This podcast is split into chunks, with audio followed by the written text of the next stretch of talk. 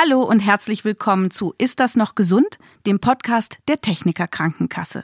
Mein Name ist Dr. Jael Adler, ich bin Ärztin mit eigener Praxis in Berlin, schreibe Bücher und an dieser Stelle spreche ich jede Woche mit Expertinnen und Experten über die Themen, die heute für unsere Gesundheit wichtig sind.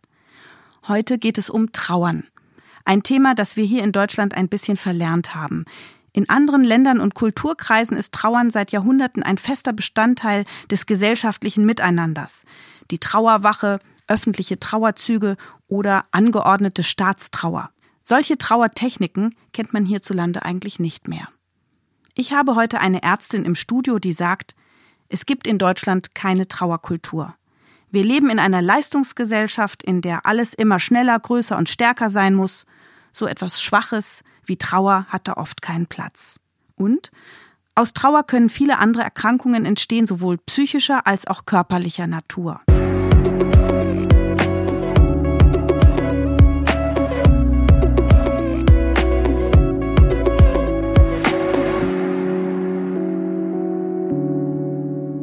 Mein Gast ist Maria Wedel, Ärztin für psychosomatische Medizin, Verhaltenstherapie und Trauerbegleitung. Frau Wedel behandelt seit drei Jahren Menschen in ihrer eigenen Praxis, meistens über einen Zeitraum von ein paar Wochen oder Monaten, manchmal aber auch länger. Und ich freue mich sehr, dass sie sich heute die Zeit genommen hat, zu mir ins Studio zu kommen. Herzlich willkommen, Frau Wedel. Vielen Dank für die Einladung. Frau Wedel, warum fällt uns das so schwer, angemessen mit Trauer und Trauernden umzugehen. Trauer wird hierzulande ausgelagert, etwa ähm, in die Krankenhäuser, in die Hospize oder in die Altenheime. Ähm, Im häuslichen Umfeld äh, wird die Trauer nicht mehr so gelebt wie früher in den Mehrgenerationenhaushalten. Unsere Trauerkultur hat sich gewandelt. Trauernde berichten, dass äh, Nachbarn und Freunde die Straßenseite wechseln. Ähm, sie wissen nicht, wie sie mit dem Trauernden umgehen sollen, was sie ihm sagen sollen und äh, fühlen sich hilflos. Das ist ja auch, weil man so Hemmungen hat, ne? man weiß nicht, wie man richtig damit umgehen soll. Genau, genau. Und das liegt einfach daran, dass wir das nicht gelernt haben, dass es keine Kultur mehr ist, dass dieses Wissen und dieses Gefühl dafür verloren gegangen ist? Auch. Äh, wir haben dafür keine Vorbilder und damit auch keine Werkzeuge. Äh, wir wissen nicht, wie, wie wir damit umgehen sollen. Aber Trauer ist auch, wenn man Trauerkultur hat, etwas, was in uns ist. Also die Trauer wird deswegen nicht leichter, nur weil man sie kennt, oder doch? Doch, meiner Auffassung nach schon. Das hängt davon ab, was in unserer Familie äh, uns vorgelebt worden ist. Wie war der Umgang mit Trauer? Was durften wir zeigen? Was haben wir gesehen? Was hat uns die Angst genommen? Und wann kommen Menschen zu Ihnen als Ärztin? Ist das, Sie sagen, es ist etwas Natürliches, was eigentlich zum Leben dazugeht. Warum muss man da zum Arzt gehen? Ähm, das ist ganz unterschiedlich. Manchmal ähm, kommen sie nach einem akuten Ereignis, ähm, weil sie merken, sie kommen in ihrem Alltag nicht mehr zurecht. Sie schaffen es nicht, ähm, ihre Arbeit zu bewältigen oder sie möchten zum Beispiel ihr Umfeld damit nicht belasten und ähm, brauchen einfach auch jemanden zum Sprechen, den sie so im Alltag leider nicht haben. Manchmal stehen aber auch körperliche Symptome im Vordergrund. Ähm, da haben die Leute zumeist schon eine sehr lange Odyssee hinter sich mit äh, stationären Aufenthalten oder Arztbesuchen ähm, und darunter liegt aber die Trauer. Durch die Leute selber, also merken sie, oh, ich trauere und deswegen habe ich Herzschmerzen oder Rückenschmerzen. Ich suche mir jetzt mal eine Ärztin für Trauerbegleitung oder wie läuft das genau ab? In der Regel ist das so, dass äh, die Trauernden nach einem akuten Ereignis äh, sich äh, an den Arzt ihres Vertrauens wenden. Das ist in der Regel der Hausarzt, wo sie dann auch ähm, sich krank schreiben lassen, äh, weil sie sich einfach nicht mehr leistungsfähig fühlen. Also sie gehen zum Hausarzt und sagen, genau, die gehen erstmal zum Hausarzt. Das ist meistens die erste Anlaufstelle. Oder direkt nach einem Ereignis lassen sie sich ja meistens auch krank schreiben.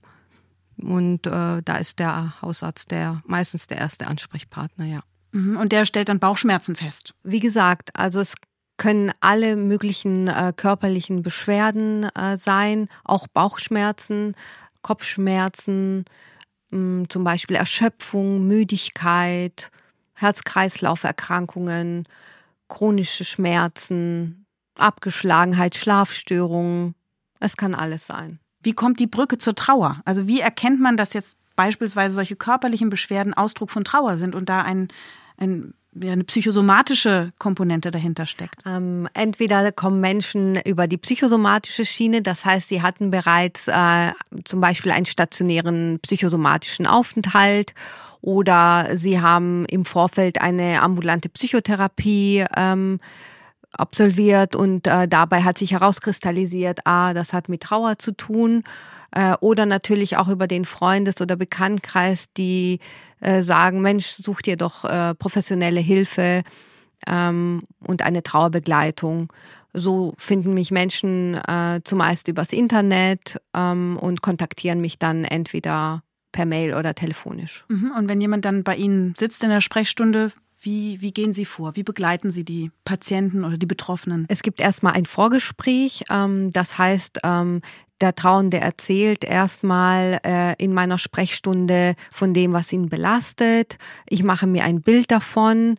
Ähm, dann äh, muss derjenige auch reinspüren, ob es für ihn so passen würde. Also wichtig ist für mich immer, dass es äh, keine Kopf, sondern eher eine Herzentscheidung ist, äh, dass der andere ein gutes Gefühl hat bei dem Thema.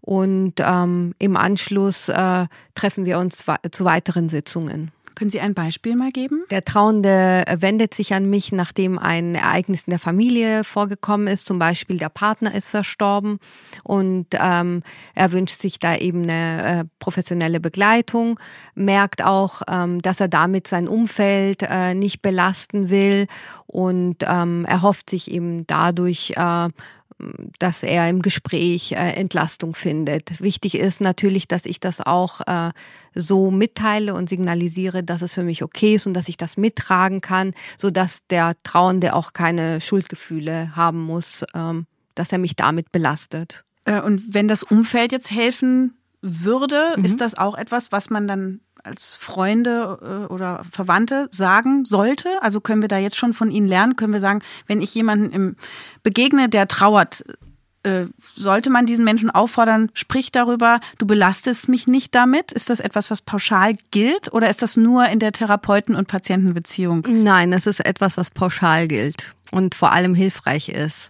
Mhm. Und genau das ist, was uns abhanden gekommen ist. Sie haben gesagt, manchmal wechseln Menschen die Straßenseite, wenn sie jemanden sehen, der in Trauer ist.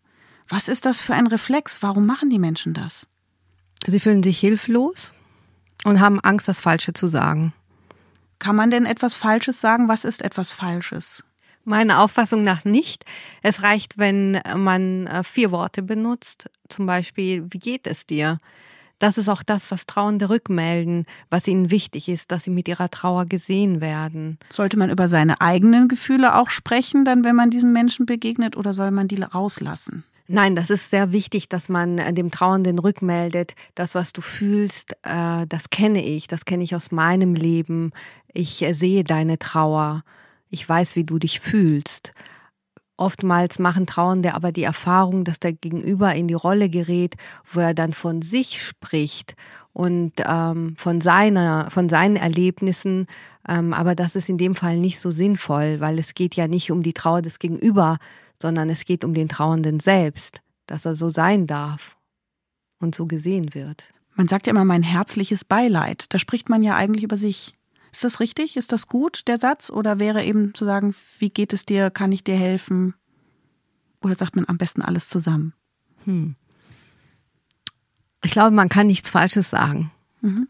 Ich möchte daran festhalten, weil das ist äh, wirklich ganz wichtig auch, dass ähm, da die Angst nicht herrscht, oh je, was sage ich jetzt? Denn genau das passiert eben, so wie Sie das fragen, wenn Menschen die Straßenseite wechseln. Die denken genau das. Sage ich jetzt herzliches Beileid oder sage ich was anderes?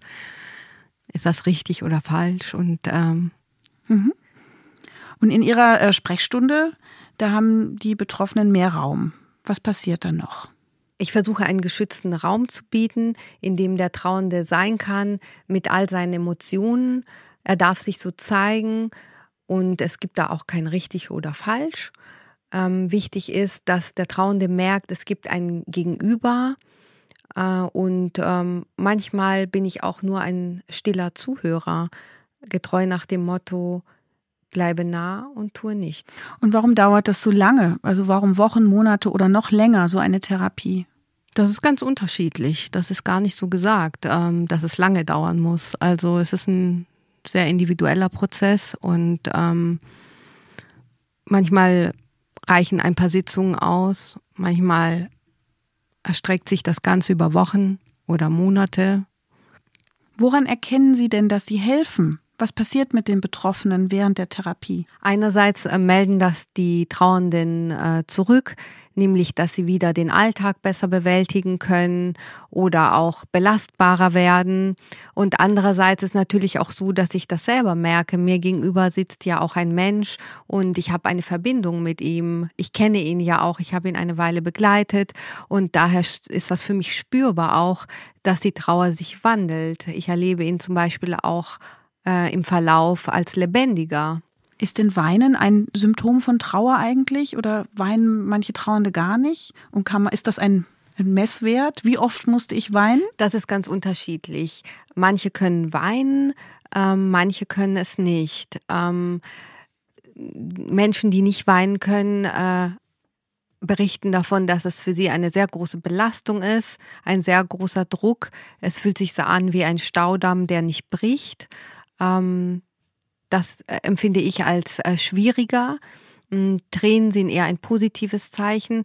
Ähm, es ist ja auch erwiesen, dass die Tränenflüssigkeit bestimmte Eiweißstoffe enthält, die den Körper entgiften. Außerdem kommt durch die Tränen etwas in einen Fluss und vor allem bringt es dem Trauernden Entlastung. Die Tränen, äh, die wir nicht weinen, die weint ja zumeist der Körper und das ist oftmals viel schlimmer. Vielleicht können wir im Trauer noch mal ein bisschen besser erklären, was, was ist das eigentlich? Ich habe das Gefühl, das ist ein Überbegriff, aber was ist Trauern genau? Welche menschlichen Gefühle stecken da dahinter? Es können alle Emotionen dabei sein, zum Beispiel Wut, Verzweiflung, Ohnmacht, Hilflosigkeit, Hoffnungslosigkeit, Schuldgefühle und Erleichterung. Erleichterung darf auch dabei sein. Und natürlich auch Tränen. In der Trauer gibt es kein richtig oder falsch. Und ähm, ist es Ihre Aufgabe, das auseinanderzudröseln? Also woran erkennt man, in welcher Phase man ist? Also wie, wie gehen Sie mit diesen vielen Gefühlen um oder hat jeder nur ein einziges Gefühl oder wechselt das? Ich erlebe das in meiner Arbeit als ähm, einen wechselnden Prozess. Es ist ein pendelnder Prozess sozusagen im Sinne einer verlustorientierten Bewältigung. Wir schauen sozusagen auf das Ereignis und versuchen äh, die Bindung zum Verstorbenen zu transformieren. Und äh, andererseits schauen wir in die Zukunft äh, im Sinne einer wiederherstellungsorientierten Bewältigung. Wiederherstellung wovon? Äh, vom Leben einfach, mhm. vom Alltag, der einem abhanden gekommen ist durch mhm. diese Trauer. Mhm. Dass wir den Blick wieder in die Zukunft wenden, auf neue Ziele. Mhm. Ähm, genau. An der Stelle haben wir auch eine Hörerfrage. Hallo, ich habe eine Frage zum Trauern. Ich habe mich oft gefragt, ob die Trauer eigentlich ein, das ganze Leben lang begleitet oder auch mal irgendwann wieder verschwindet. Ähm, kann man das eigentlich so einordnen oder muss man sich damit arrangieren, damit abfinden, dass die Trauer einen auch ja, bis ans Lebenende begleitet? Ähm, es gibt Hoffnung. Das heißt, ähm, die Trauer wandelt sich im Verlauf. Sie ähm, verändert sich vom Schmerz in eine höhere Ebene, zum Beispiel die Ebene der Dankbarkeit für die Zeit, die man mit dem Verstorbenen hatte. Sie wird annehmbarer und weicher und äh, wir integrieren sie als Teil der Lebensgeschichte einfach ähm, auch in unser Leben. Mm, sie kann aber auch äh, in geballter Wucht ähm, wiederkommen, zum Beispiel an Geburtstagen oder Todestagen. Ähm, berichten viele Trauernde, dass es über sie wie so eine Übermacht fällt. Das heißt, im Prinzip ähm, gibt es alles, auch in dieser Hinsicht. Das heißt, es ist vielleicht nicht heilbar und äh, es geht darum, einen lebenswerten Alltag wiederherzustellen. Ja, kann man so sagen. Mhm. Ist das etwas, was Patienten reicht an Perspektive? Also wenn sie kommen und fragen, wie, wie können Sie mir helfen, was, worauf darf ich hoffen? Das ist, äh, das ist so eine Defektheilung oder so ein, so ein Defektzustand, der dann bleibt wie eine Narbe in der Seele mhm. ja für immer. Mhm. Ist das eine befriedigende Perspektive für Ihre Patienten? Das fragen Trauernde gar nicht. Ähm, ihnen geht es vielmehr darum, dass sie einen Ort haben, äh, wo sie mit ihrer Trauer sein dürfen und äh, sich geschützt fühlen. Und äh, die Trauer ähm, hat ja auch eine äh, Funktion. Das heißt, ähm, sie stellt eine Verbindung dar zu dem geliebten Menschen. Ähm, es reicht ja oft auch, dass man äh, den Körper loslässt. Das heißt, man will den äh, Trauernden gar nicht ähm, weghaben. Deswegen hat die Trauer auch eine sehr positive Funktion. Warum trauern wir Menschen eigentlich überhaupt? Was ist das in uns? Trauer ist ein ganz normaler Prozess. Grund, also ähm, Trauer ist keine Krankheit. Ähm, also Trauern gehört zum Alltag dazu. Es ist ähm, ein gesunder Vorgang. Ja. Ähm, Warum ist er gesund? Er ist gesund, weil er zu innerem Wachstum führt und uns an sinngebende Fragen heranführt. Er führt zu einer Persönlichkeitsentwicklung und dazu, dass wir uns besser kennenlernen. Das finde ich übrigens eine tolle Perspektive und Chance, die Sie gerade formulieren. Das heißt auch, es ist nicht nur Narbe, sondern es kann auch etwas Gutes noch entstehen in diesem Unglück. Auf jeden Fall. Auf jeden Fall. Mhm. Das macht ja Hoffnung ein bisschen. Äh, begegnet jeder Mensch in seinem Leben mal Trauer oder gibt es Menschen, die nie trauern? Wissen Sie, unser Leben ist voller Verluste und Abschiede von äh, Dingen, Orten und Menschen ähm, zum Beispiel beim Wohnortwechsel oder beim Arbeitsplatzverlust oder auch Wechsel. Ähm, unser Leben ist voller Trauer, ähm, der man begegnen lernen muss, ob man will oder nicht. Sie sagen, es ist ein gesunder Prozess. Sollte man dann die Trauer auch immer zulassen oder sollte man sie vielleicht auch mal wegdrücken, verdrängen? Mm, ich glaube, da kann man darauf vertrauen, dass äh, unsere Seele das schon macht und äh, weiß, wann der richtige Zeitpunkt ist, äh, es zu verdrängen ähm, und weiter zu funktionieren ähm, oder auch es zuzulassen. Mhm. Und kann man das eigentlich auch äh, in, in Botenstoffen formulieren, Trauer? Also gibt es da eine Ausschüttung von ich weiß nicht, oder mangelt es dann an Botenstoffen? Man sagt ja, Dopamin, Serotonin sind so Glückshormone. Gibt es bei der Trauer auch sowas? Ja, natürlich. Äh, bei der Trauer ist es so wie bei allen anderen Emotionen auch. Das heißt, dass ähm, bestimmte Bodenstoffe ähm, ausgeschüttet werden. Ähm, bei der Trauer ist es folgendermaßen. Erstmal steht ja ein großer Schock im Raum. Das heißt, der Körper schüttet äh, das Hormon Adrenalin und auch äh, das Hormon Cortisol aus. Ähm, und äh, ja, aber auch ähm, die Stoffe, die Sie genannt haben, das heißt das Dopamin und das Serotonin spielen eine sehr große Rolle bei der ähm, Verarbeitung der Trauer.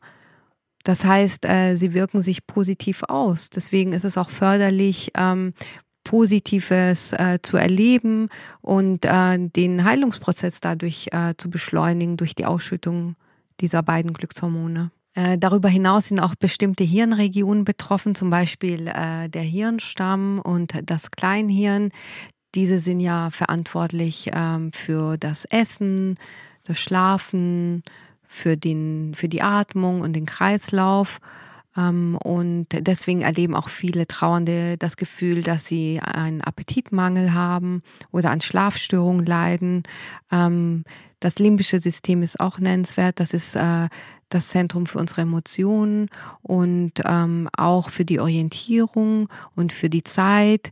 Ähm, das ist ja auch etwas, was ähm, äh, unter der Trauer ziemlich beeinträchtigt ist, dass man das Zeitgefühl verliert und ähm, sich orientierungslos fühlt. Ähm, was auch ähm, wichtig ist, ist der Neokortex. Das ist äh, der Bereich, der auch äh, wichtig ist für positive äh, Erlebnisse aus der Kindheit, zum Beispiel, wenn man erlebt hat, ähm, dass man als Kind ähm, gerne im Wald spazieren gegangen ist, ist es ähm, im Verlauf ähm, des Trauerprozesses sehr förderlich, wenn man äh, diese Orte wieder aufsucht und ähm, dadurch ähm, auch den Heilungsprozess vorantreiben kann. Das heißt, man darf sich auch Gutes tun, ähm, ohne Schuldgefühle zu haben und sich auf das besinnen, was man im Leben an positiven Erfahrungen zusammengetragen hat. Ja, auf jeden hat. Fall. Es ist ganz zentral auch in der Trauerbegleitung. Es geht äh, viel um das Thema Selbstfürsorge, ähm, genau gut zu sich sein. Gut zu sich sein bedeutet ja auch gleichzeitig, dass äh, äh, diese Bodenstoffe, die Sie genannt haben, Dopamin und Serotonin ausgeschüttet werden und äh, sehr hilfreich sein können für den Trauerprozess. Ich erlebe Sie ja jetzt als sehr zugewandten, sanften, nahen, freundlichen, weichen Menschen und frage mich, wie Sie als Ärztin mit einem schweren Schicksal umgehen. Berührt Sie das? Können Sie da professionelle Distanz bewahren? Was macht das mit Ihnen? Ja, das berührt mich natürlich. Ähm, ähm, und das äh, soll ja auch so sein. Ich versuche mich äh, in den Trauernden hineinzufühlen, zu schauen, ähm, ja, wie, was für eine Resonanz äh, ergibt das so in mir. Und das ist auch das, was die Trauernden natürlich auch spüren und als, ähm, als heilsam erleben. Das ist auch das, was im Alltag fehlt. Ähm, ja, das Gefühl zu bekommen, hier geht es nur um mich, hier, ähm, hier kann ich mit meiner Trauer sein. Sie haben von Trauerritualen auch schon gesprochen. Äh, was wäre denn gesund? Was ist gut für uns und was fehlt uns ja auch? Ja, uns äh, fehlt äh, eine tragende Gemeinschaft, ähm, in der wir das ausleben können. Wir leben ja nicht mehr in den Mehrgenerationenhaushalten von früher, wo Tod und Trauer etwas äh, ganz Normales war und zum Alltag dazugehörte, sondern wir leben ja immer mehr in äh, Kleinfamilien. Ähm, äh, oder alleine. Oder auch, alleine, ne? genau. Also uns fehlt zumeist das Netzwerk heutzutage, äh, was äh, unentbehrlich ist, um einfach auch einen, einen heilsamen Trauprozess zu erleben. Denn die Trauer braucht äh, ein Gegenüber.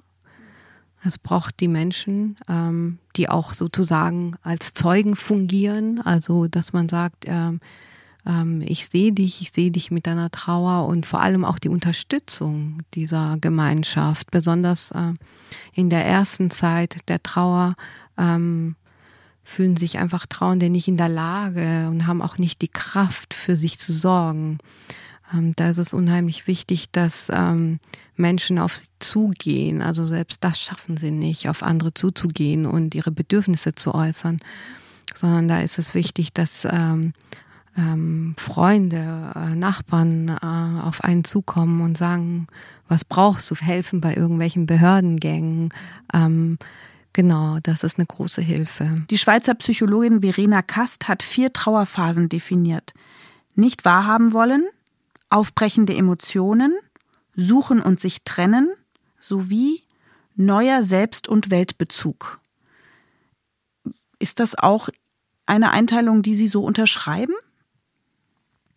Ich halte das für überholt. Ähm, ich sehe die, die Trauer als, ähm, wie gesagt, als oszillierenden Prozess und nicht als linearen Prozess, den man durchläuft und dann hat sich das erledigt, ähm, sondern ähm, es geht vielmehr darum, dem Trauernden einen guten Platz in seinem Leben zu geben ähm, und ihn nicht loszulassen. Es geht nicht darum, äh, mit äh, die Phasen zu durch äh, zu durchschreiten und zu sagen, jetzt äh, ist es erledigt, ich mache einen Haken dahinter. Mhm.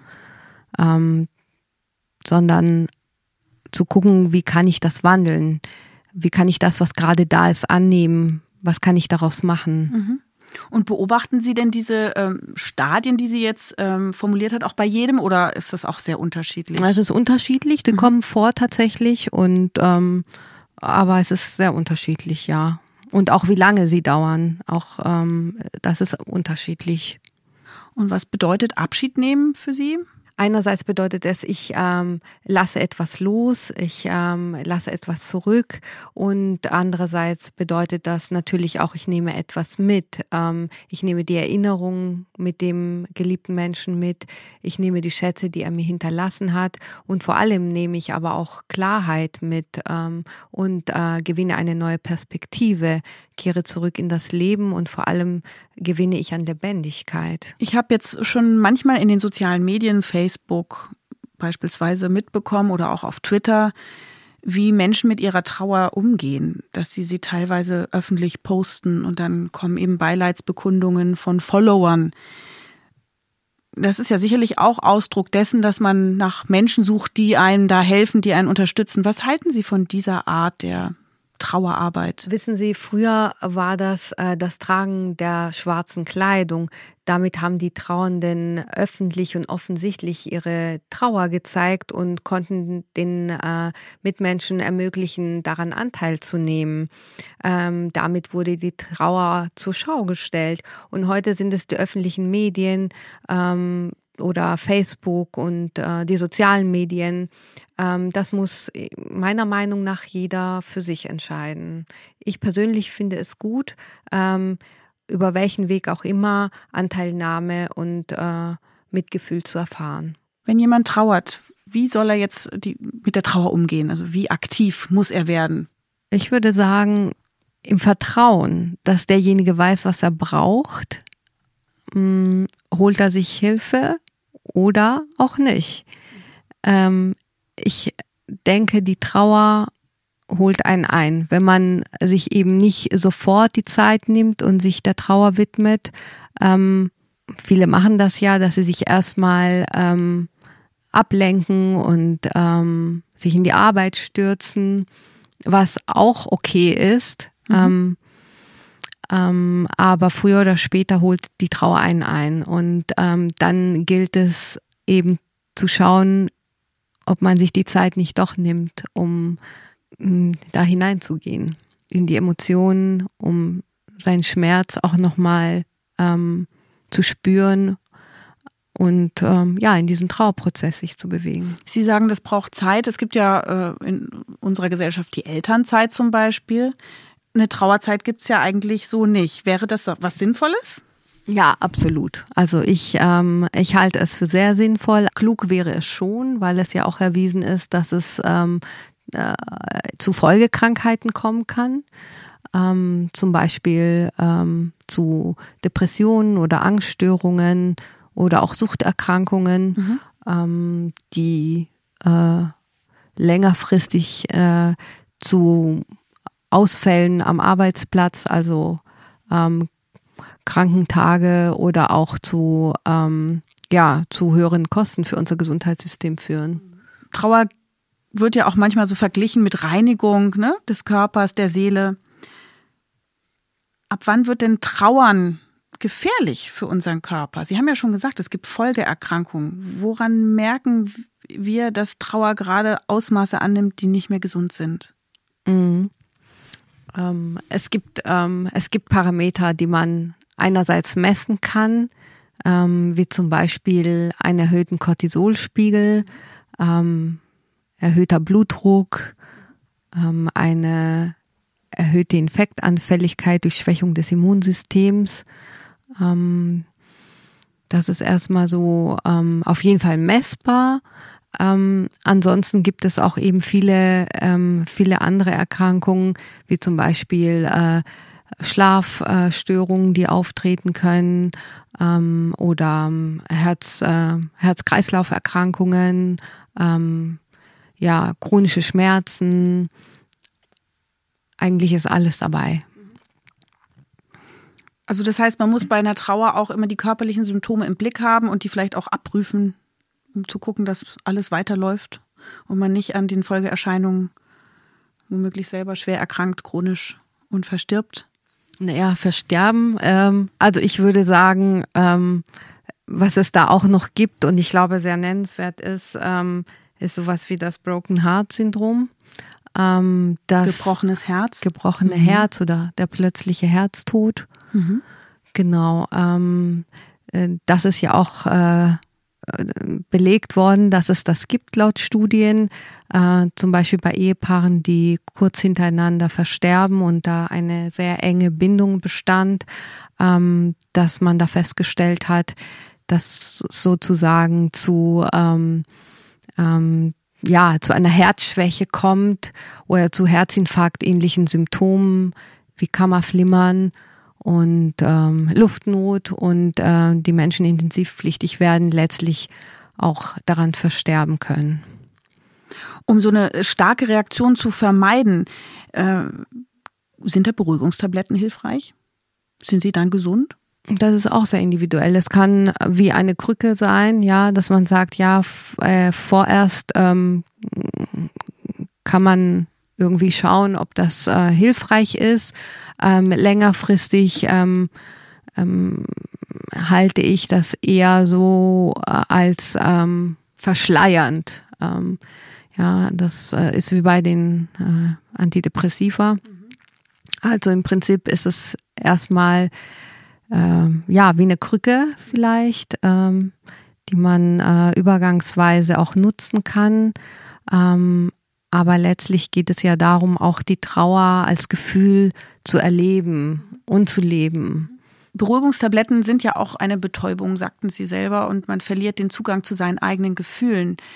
Ist das auch der Grund, warum Süchte so ein großes Risiko bei Trauernden sind? Ja, Suchterkrankungen können als äh, Begleit- oder auch als äh, Folgeerscheinung oder Erkrankung ähm, auf, auch tatsächlich mit der Trauer ähm, zusammen auftreten ähm, und äh, bergen wirklich ein sehr großes Risiko.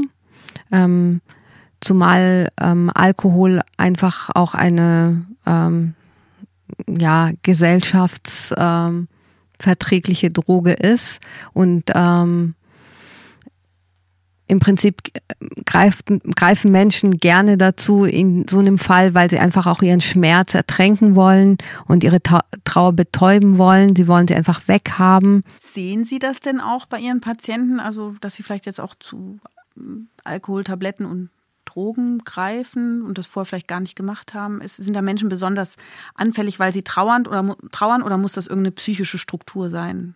Was sehen Sie da bei Ihren Patienten? Hm, beides. Also Menschen, die schon äh, quasi so äh, eine Vorgeschichte haben, neigen auch eher dazu, dann das natürlich so einzusetzen. Aber auch ähm, Trauernde ähm, haben da ein erhöhtes Risiko tatsächlich ähm, ähm, eben zu äh, äh, ja zu Drogen oder Alkohol zu greifen, ähm, weil sie einfach diese positive Erfahrung äh, kurzfristig machen, ähm, dass der Schmerz weg ist. Wie ist das eigentlich mit Liebeskummer? Das fühlt sich ja auch sehr traurig an und ist sehr, sehr intensiv und dauert auch lange, bis es weggeht und lässt oft auch so eine schmerzende Narbe. Ist das vergleichbar? Welche Arten von Trauer gibt es denn? Ist das immer nur oder nur, ist das der Verlust eines Menschen, der einem nahesteht oder was gibt es für Formen von Trauer? Also da mache ich auch keinen Unterschied, äh, denn ähm, das ist auch eine, eine Art der Trauer, Liebeskummer ähm, oder auch die Trennung von einem Partner, Arbeitsplatzverlust, ähm, Wohnortwechsel, ähm, ja, ähm, Verlust der Heimat. Ähm, ich denke, ein verlorenes Fußballspiel auch. Genau. Also das ist nämlich so, äh, eigentlich haben wir keine Trauerkultur und dann denkt man manchmal, oh Gott, Leute sind so außer sich, wenn sie mal ein Fußballspiel verloren haben oder ihre Lieblingsmannschaft. Ist es dann eine Ersatzhandlung oder wie muss ich das einschätzen oder wonach suchen wir Menschen da in dem Moment?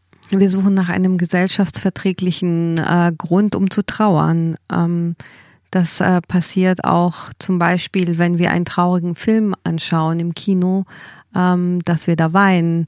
Das ist dann quasi ein Ventil, um ähm, ja äh, deine Trauer äh, zu freien Lauf zu lassen und seinen Tränen. Ähm, das ist einfach gesellschaftsverträglich. Aber Trauer ist Trauer. Also ich kann ja überhaupt keine traurigen Filme aushalten. Warum ist es so? Ich bin ja völlig am Ende danach. Also ich kriege mich gar nicht wieder ein. Ich gucke lieber nur Komödien. Es mhm. stimmt was mit mir nicht? Womöglich ist es so, ist es so dass ähm, einfach äh, die Trauer in dem Moment, ähm, die auf ihrer Festplatte registriert ist, bewusst oder unbewusst, dann aktiviert wird tatsächlich. Also ja, es ist wahrscheinlich ein Ventil. Also das ist ein gutes Beispiel.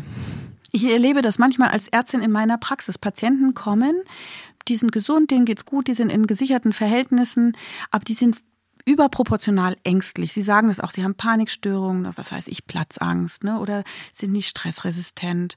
Und wenn man dann sich mal länger mit denen unterhält, dann kriegt man mit, oh, da ist bei den Vorfahren sind furchtbare Dinge passiert und ich frage mich dann tatsächlich schon, ähm, ist das eine Folge dessen? Also ist das so eine Art Familientrauer, die da fortgeführt wird? Kann man sich das vorstellen? Ja, es kann ja unbewusst über die Haltung der Eltern einfach auch äh, weitergegeben worden sein. Es äh, auch nonverbal gar nicht so kommuniziert in der Familie, sondern eher ähm, durch das Verhalten der Eltern ähm, geprägt ist dass man dann eine Neigung dazu hat, eben ähm, wenn man so überbehütet zum Beispiel groß geworden ist, äh, weil die Eltern Angst hatten, ähm, dass irgendwas passiert oder eben auch so ein Trauma erlitten haben, dass zum Beispiel ihr eigenes Elternteil äh, ihnen weggebrochen ist oder es, ähm, der Vater oder die Mutter verstorben sind, dass sie das dann auf das Kind übertragen, indem sie da äh, quasi übervorsichtig sind oder ähm,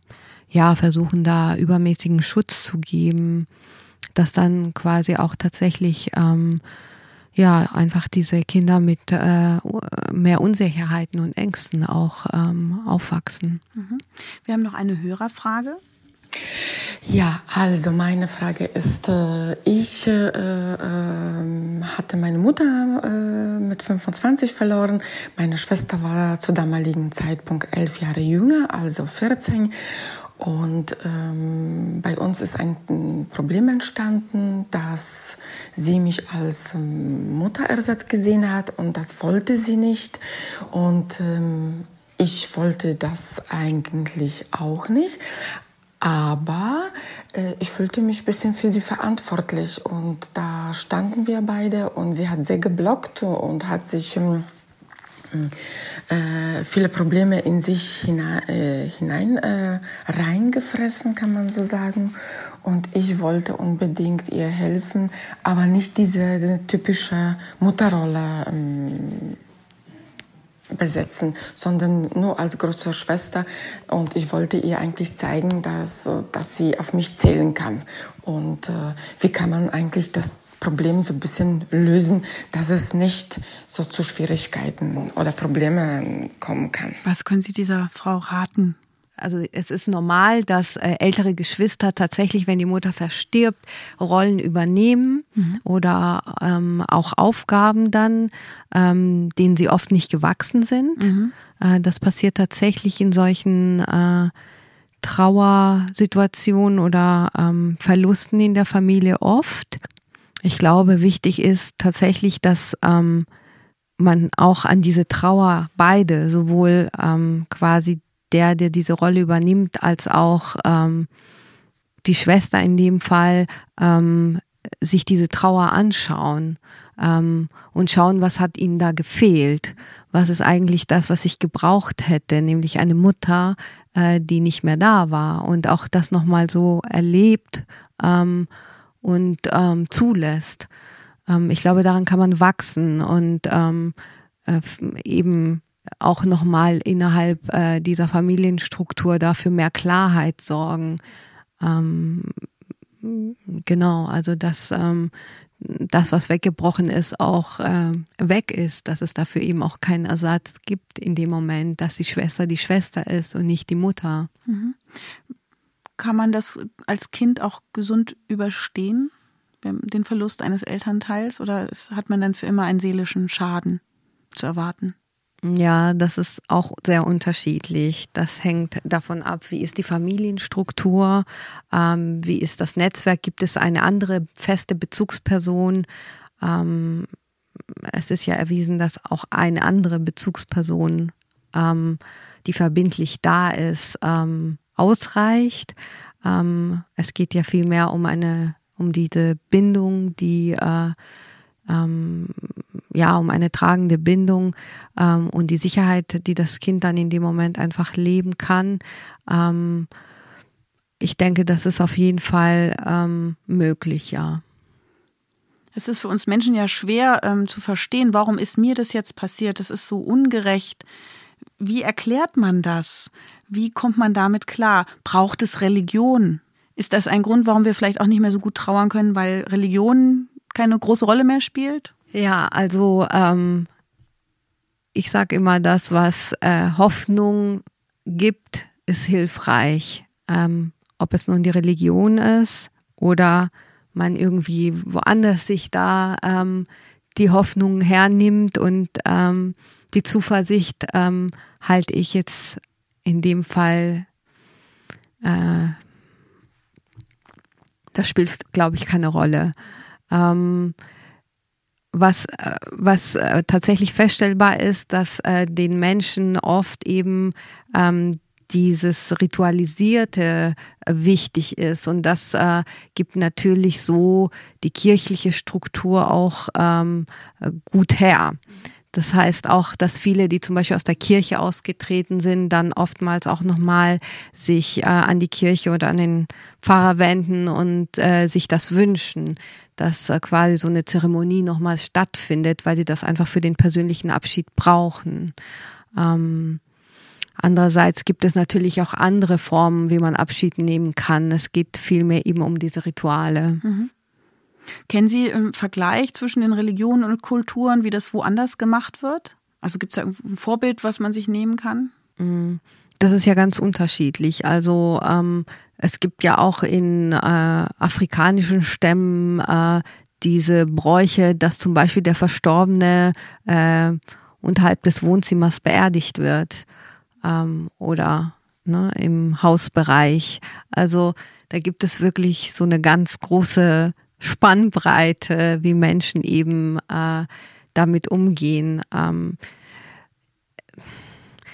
bei uns hier ist es eben ganz offen, man kann seine eigene, seine eigenen Wünsche äußern, ähm, man kann äh, seine eigene, ja, die Zeremonie so gestalten, wie man sich das wünscht. Ähm, ähm, also es ist, wie gesagt, alles möglich und alles auch äh, hilfreich. Es gibt ja Kulturen, da wird sofort beerdigt. Ähm, mhm. Hier ist es ja eher üblich, dass Leute erst lange Zeit nach ihrem Tod beerdigt werden. Und da frage ich mich immer, ist das eigentlich gut so, weil das reißt ja erstmal wieder alles auf. Die ganzen Gefühle kommen wieder hoch, nachdem man sich jetzt schon ein bisschen vielleicht beruhigt hat. Was halten Sie davon? Wann ist der richtige Zeitpunkt für eine Beerdigung?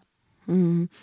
Ähm, also wichtig grundsätzlich ist, dass äh, die Trauernden Zeit haben, Abschied zu nehmen. Äh, und zum Abschied nehmen bedeutet auch tatsächlich ähm, äh, sich um um den Trauernden in dem Fall äh, zu kümmern, ihn zum Beispiel zu waschen, anzuziehen, ähm, auch nochmal über diese äh, Sinne, über alle Sinne wahrzunehmen, ähm, der oder diejenige ist tot. Das heißt, ähm, äh, nochmal anzufassen, äh, zu spüren, oh, ähm, ne, der Körper ist kalt, der Körper ist steif. Ähm, das, äh, also dieses ganzheitliche Wahrnehmen, Sehen, ähm, dass der andere äh, hören, dass der andere nicht atmet, ähm, ähm, ist einfach wichtig und ähm, letztlich ist es auch natürlich wichtig, dass es ähm, überhaupt dazu kommt. Es ist ja auch oft der Fall, dass äh, Menschen ja ähm, überhaupt keinen Abschied nehmen können, ähm, aus verschiedensten Gründen. Ähm, na, ne, wenn es zu Gewaltverbrechen kommt zum Beispiel, äh, das kann zu Traumatisierung führen. Ähm, ich denke, ja, ja, der Mensch einfach verloren gegangen ist und genau. nicht mehr auftaucht, nicht mehr zurückkommt, entführt wurde verschwunden ist irgendwie. Das, ja, da fehlt immer was. Keine, da fehlt Abschied der Abschied, nehmen. ja. Mhm. Und das ist dann, macht die Sache noch viel schwerer. Ja. Mhm. Sie schreiben auf Ihrer Website, dass es auch weit verbreitete Irrtümer über das Trauern gibt. Zum Beispiel, ähm, es sei wichtig, sich emotional von einem Verstorbenen zu lösen. Warum ist das ein Mythos? Ja, weil ähm, wir Menschen nicht für das Loslassen gemacht sind. Also Loslassen ist etwas, was wir nicht können. Und ähm, daher halte ich das für einen Mythos. Es geht auch gar nicht darum, dass wir denjenigen loslassen, sondern es geht ja darum, ihn sozusagen weiter zu integrieren, ähm, auf äh, liebevoll auf die Zeit schauen, die wir mit ihm hatten, auf gemeinsame Erlebnisse ähm, auf die Schätze, die er uns hinterlassen hat, ähm, uns erinnern und äh, ihm einen guten Platz in unserem Herzen geben mhm. können. Äh, eine Freundin von mir, die hat ihren Bruder verloren und sie sagt, sie hat das Gefühl, er ist irgendwie noch da. Sie hat ihn nie losgelassen und das gibt ihr ein gutes Gefühl. Das hat mich sehr beeindruckt, diese Art des Umgangs. Was können Sie denn jetzt allen Menschen vielleicht noch auf den Weg geben, die jetzt tatsächlich gerade in Trauer sind? Haben Sie vielleicht drei Ratschläge? Mhm. Also auf jeden Fall ähm, mit den Menschen zusammen, die äh, vielleicht denjenigen oder diejenige auch äh, gut kannten, diese Trauer zu teilen, ähm, über ihn zu sprechen, ähm, ihn aufleben zu lassen, auch den Dialog zu suchen. Also das, was ihre Freundin da macht, finde ich eigentlich ganz gut. Ähm, quasi auch das Gefühl der Verbindung äh, äh weiter zu erhalten. Ähm, das ist äh, auf jeden Fall, glaube ich, etwas sehr Heilsames. Und wenn die Trauer zu stark wird, also eine komplizierte Form der Trauer, ähm, man nicht mehr damit klarkommt, was ist dann der Ratschlag? Ja, auf jeden Fall sich da äh, professionelle Hilfe zu holen. Ähm, genau aus ähm, genau aus äh, aus vielerlei Gründen. Ähm, ich denke, dass ähm, eben diese Folgeerkrankungen ähm, daraus entstehen können und ähm, dass sie sehr beeinträchtigend eben für den, für den Alltag und die Lebensqualität sein können, ähm, so dass es wichtig ist, dass eben äh, wird, also darauf geachtet wird, dass Trauer nicht zur Krankheit wird. Der richtige Ansprechpartner ist dann? Der Psychologe, Psychotherapeut zum Beispiel, genau. Mhm. Sie haben ja schon angedeutet, dass wir für das Trauern auch Zeit brauchen. Wie viel Zeit braucht man? Was meinen Sie damit? Und auch Trauer als Zeichen von Schwäche in unserer Gesellschaft. Da würde ich auch gerne noch was dazu hören.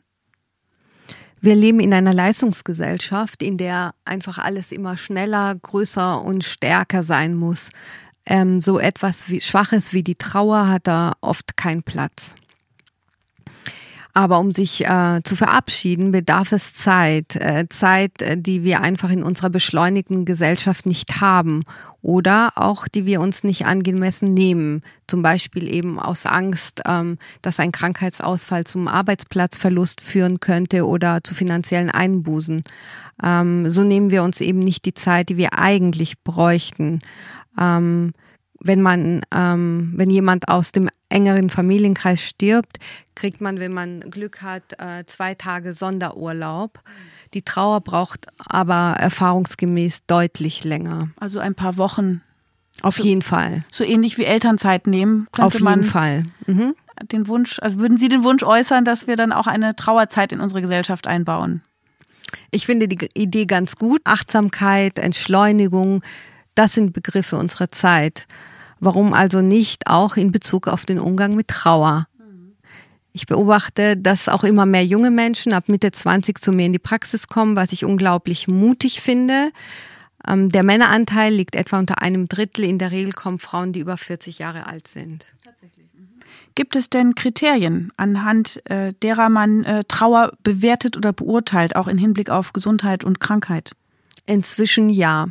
Ähm, die Vielfalt der Trauerprozesse erschwert eine Abgrenzung zwar von normaler und pathologischer Trauer, aber also es, krankhafter Trauer? Ja, krankhafter mhm. Trauer. Äh, inzwischen ist es aber tatsächlich so, dass ähm, ähm, die Diagnose anhaltende komplexe Trauerreaktion definiert ist. Also das es, ist so eine Diagnose, die man der Krankenversicherung quasi gibt oder Ja, noch nicht, aber es soll kommen. Mhm. Also sie ist schon mal definiert. Mhm.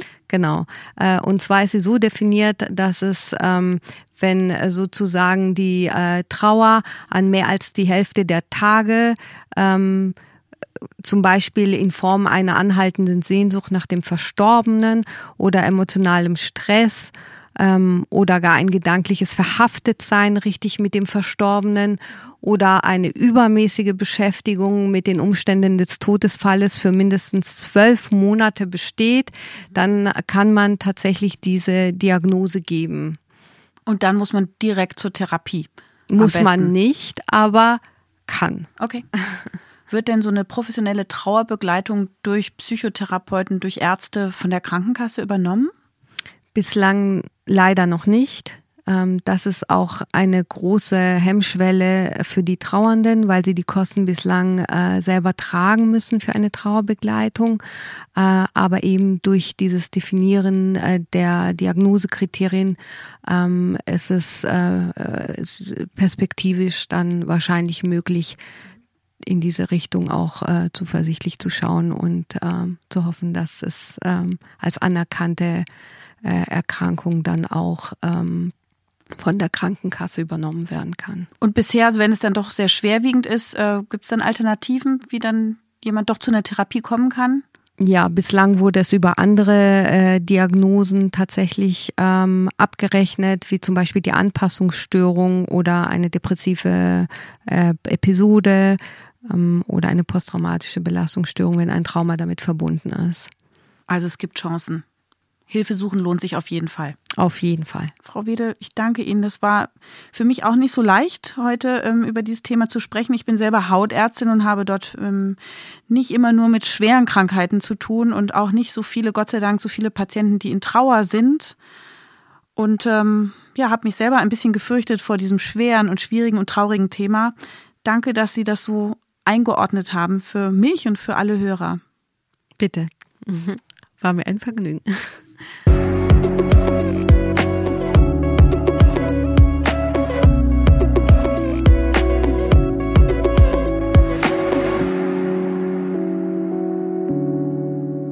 Das war Ist das noch gesund? Der Gesundheitspodcast der Techniker. Alle zwei Wochen bekommt ihr hier auf dem Podcast-Kanal eine neue Folge zu hören. Für die Neugierigen in Langform, für die Eiligen als kurze Wissensinfusion. Welche Themen wir als nächstes behandeln, erfahrt ihr im Newsletter der Techniker. Danke fürs Zuhören und bis zum nächsten Mal.